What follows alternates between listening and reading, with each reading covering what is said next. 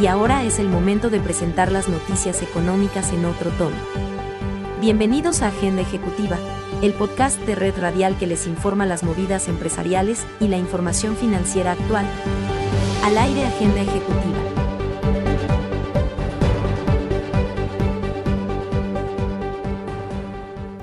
Amigas y amigos, cordial saludo. Bienvenidos a Agenda Ejecutiva.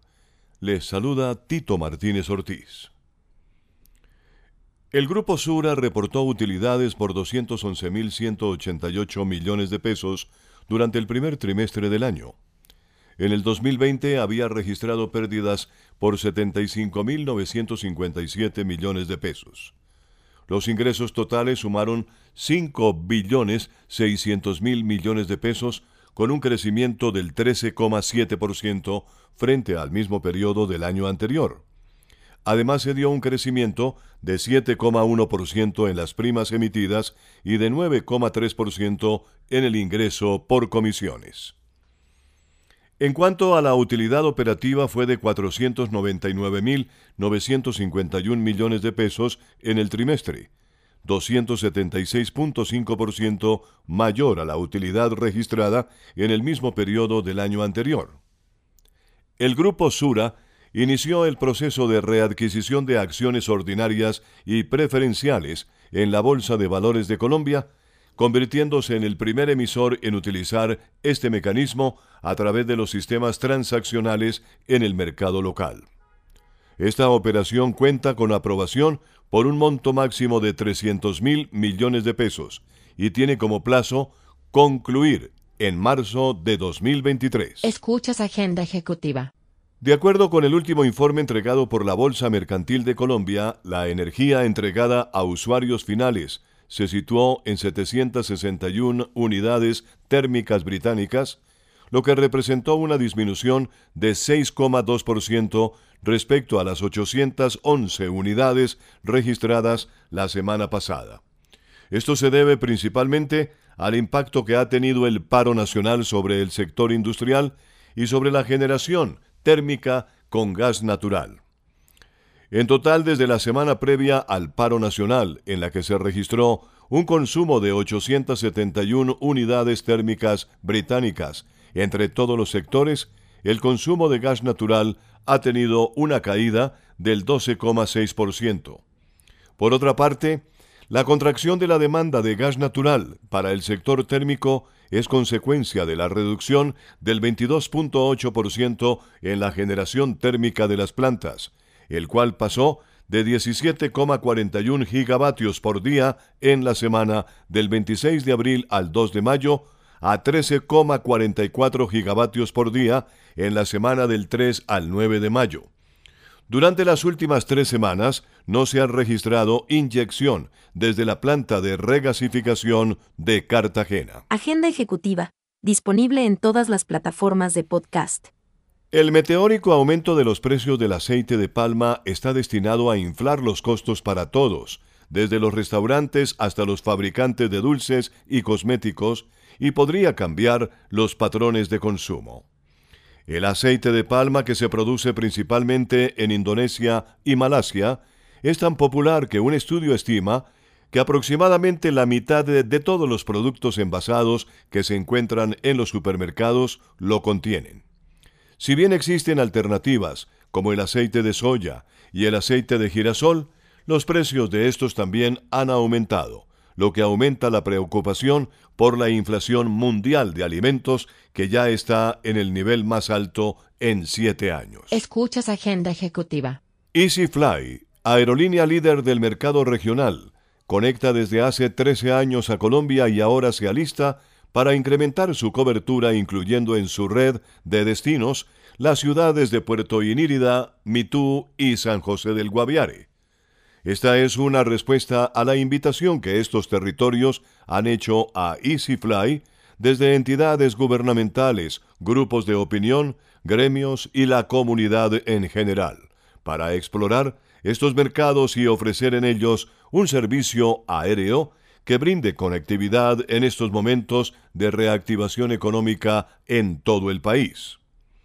Los pasajeros interesados en estas nuevas rutas podrán adquirir sus tiquetes en todos los canales de venta con los que cuenta la aerolínea, call center, agencias de viajes y a través de la página web www.easyfly.com.co. Jorge Medina Rendon y la gran noticia.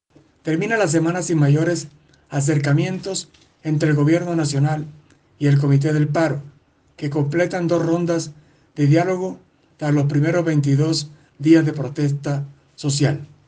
Al margen de la mesa de negociaciones, han abundado anuncios públicos y privados para prestarle mayor atención a los jóvenes en Colombia que han liderado las movilizaciones en las distintas regiones que dejan por lo menos 45 muertos, miles de lesionados y muchos detenidos. También cierra la semana con opiniones divididas respecto de la Copa América, que definitivamente no tendrá a Colombia como sede, país que ya se da el lujo de renunciar a dos grandes certámenes futboleros, el Mundial de 1986 y el torneo de la Conmebol, lo que sin duda es un duro golpe a las expectativas de muchos sectores, entre ellos la hotelería, restaurantes y otros centros de entretenimiento. Pero la situación de orden público y los datos de pandemia se confabularon con el evento continental. De paso, es muy probable que las eliminatorias del Mundial de Qatar 2022 se vayan para otro lugar en la fecha de junio. En medio de la atención nacional, un dato positivo es el préstamo por 750 millones de dólares que otorga el Banco Mundial a Colombia, al igual que la posesión del nuevo ministro de Hacienda, Juan Manuel Restrepo, la designación de María Ximena Lombana Villalba como ministra de Comercio y el nombramiento este viernes de Angélica Mayolo Obregón como ministra de Cultura en el Día de la Afrocolombianidad. Jorge Medina Rendón.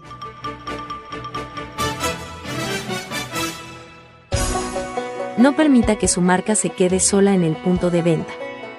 En Punto Marketing conocemos cómo interactuar con el consumidor final, diseñamos estrategias, hacemos impulso y tomas promocionales en grandes superficies, mayoristas y conocemos muy bien al canal tradicional. Haga contacto con nosotros vía WhatsApp al 315-545-3545. Marketing 30 años de experiencia con las mejores marcas del país. Luego de conocer el resultado del Producto Interno Bruto de Edificaciones para el primer trimestre del año, reportado por el DANE, el Ministerio de Vivienda, Ciudad y Territorio prevé un repunte para los próximos trimestres de 2021, teniendo en cuenta las medidas adoptadas por el Gobierno Nacional para enfrentar el COVID-19 y los buenos resultados de los indicadores líderes. Asimismo, las cifras de Galería Inmobiliaria muestran que en abril se iniciaron 11.273 unidades de vivienda bis y no bis, lo que constituye el mejor resultado a nivel histórico para un mes de abril.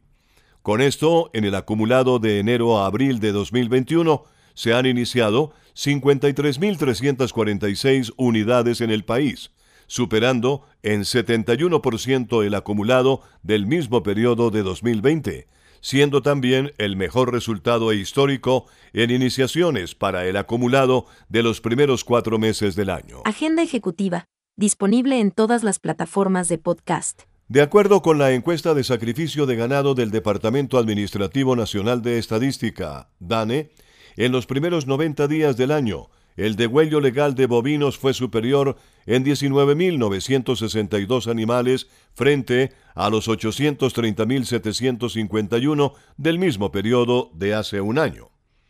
Durante el trimestre de enero a marzo de 2021, se sacrificaron 776.554 vacunos para consumo interno y 74.159 ejemplares para exportación.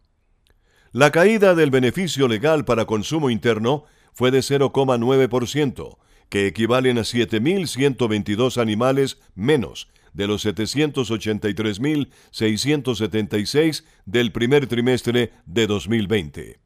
Sin embargo, representa una caída de 3,5% si se compara con la estadística de 2019. Al detallar cada categoría, el sacrificio de terneros se incrementó en 8,7% y el de machos con 4.2%, en tanto que el sacrificio de hembras disminuyó 8,4%. Leonardo Bonet y la nota económica desde Washington. La gran interrogante en Wall Street es si el brote inflacionario que afecta a la economía estadounidense en momentos en que el país se recupera de la pandemia del coronavirus es algo temporal o si por el contrario es el inicio de un problema más grande que podría poner fin a un periodo de enorme crecimiento que comenzó en marzo de 2020. Según la agencia AP, la ansiedad aumenta por el hecho de que Hace más de una generación que Estados Unidos no soporta un periodo inflacionario fuerte y prolongado. Lo que sí está claro es que el precio de la gasolina subió de un dólar centavos el galón a 3.04 en un año y que los autos usados costaban en abril 21% más que en el mismo mes de 2020. Muchos economistas y la Reserva Federal dicen que nada de eso es preocupante. Están convencidos de que la subida de precios es un fenómeno pasajero. Si se equivocan, sin embargo, la economía podría sufrir un gran golpe que obligaría a la Reserva Federal a dar marcha atrás con una política de tasas de interés muy bajas, reduciendo la compra de bonos, lo cual da impulso a los mercados. Esa perspectiva se hace sentir en los mercados.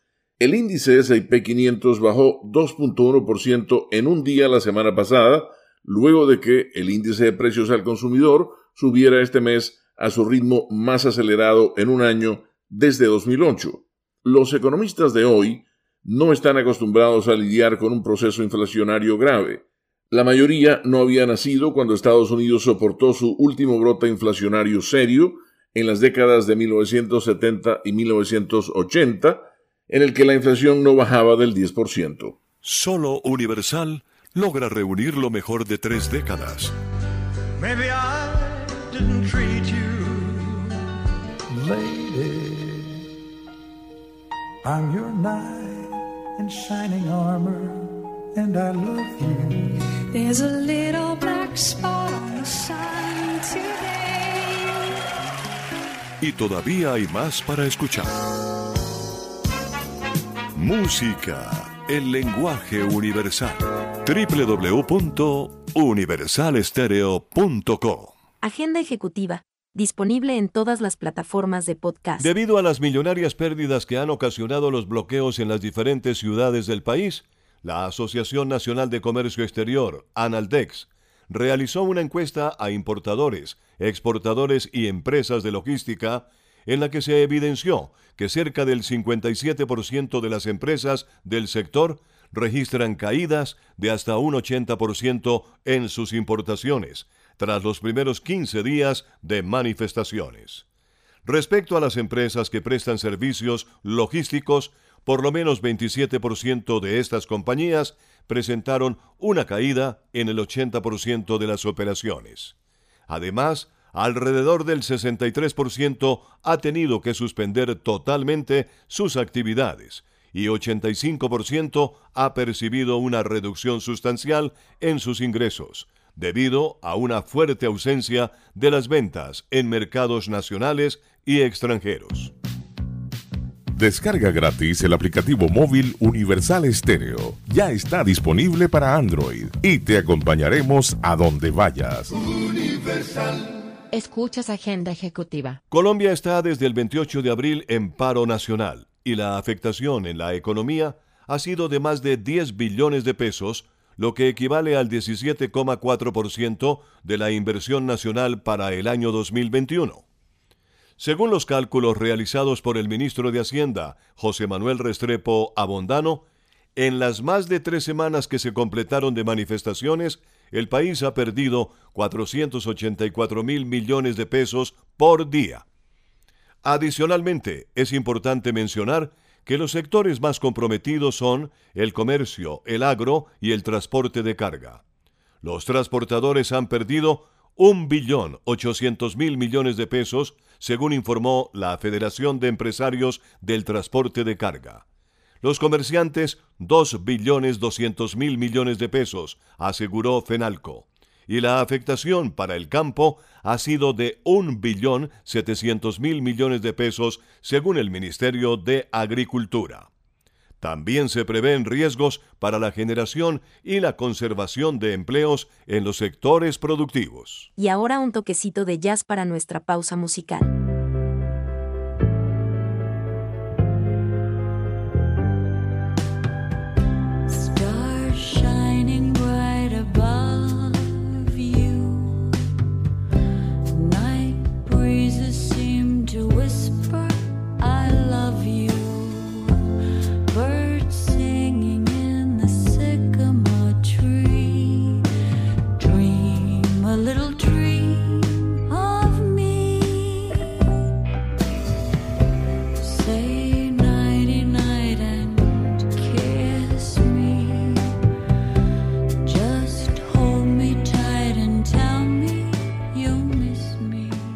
Departamento Administrativo Nacional de Estadística confirmó que en marzo de 2021 las exportaciones de mercancías desde las zonas francas registraron un aumento de 30,7%, pasando de 196.4 millones de dólares en marzo de 2020 a 256,7 millones de dólares en el mismo periodo de 2021.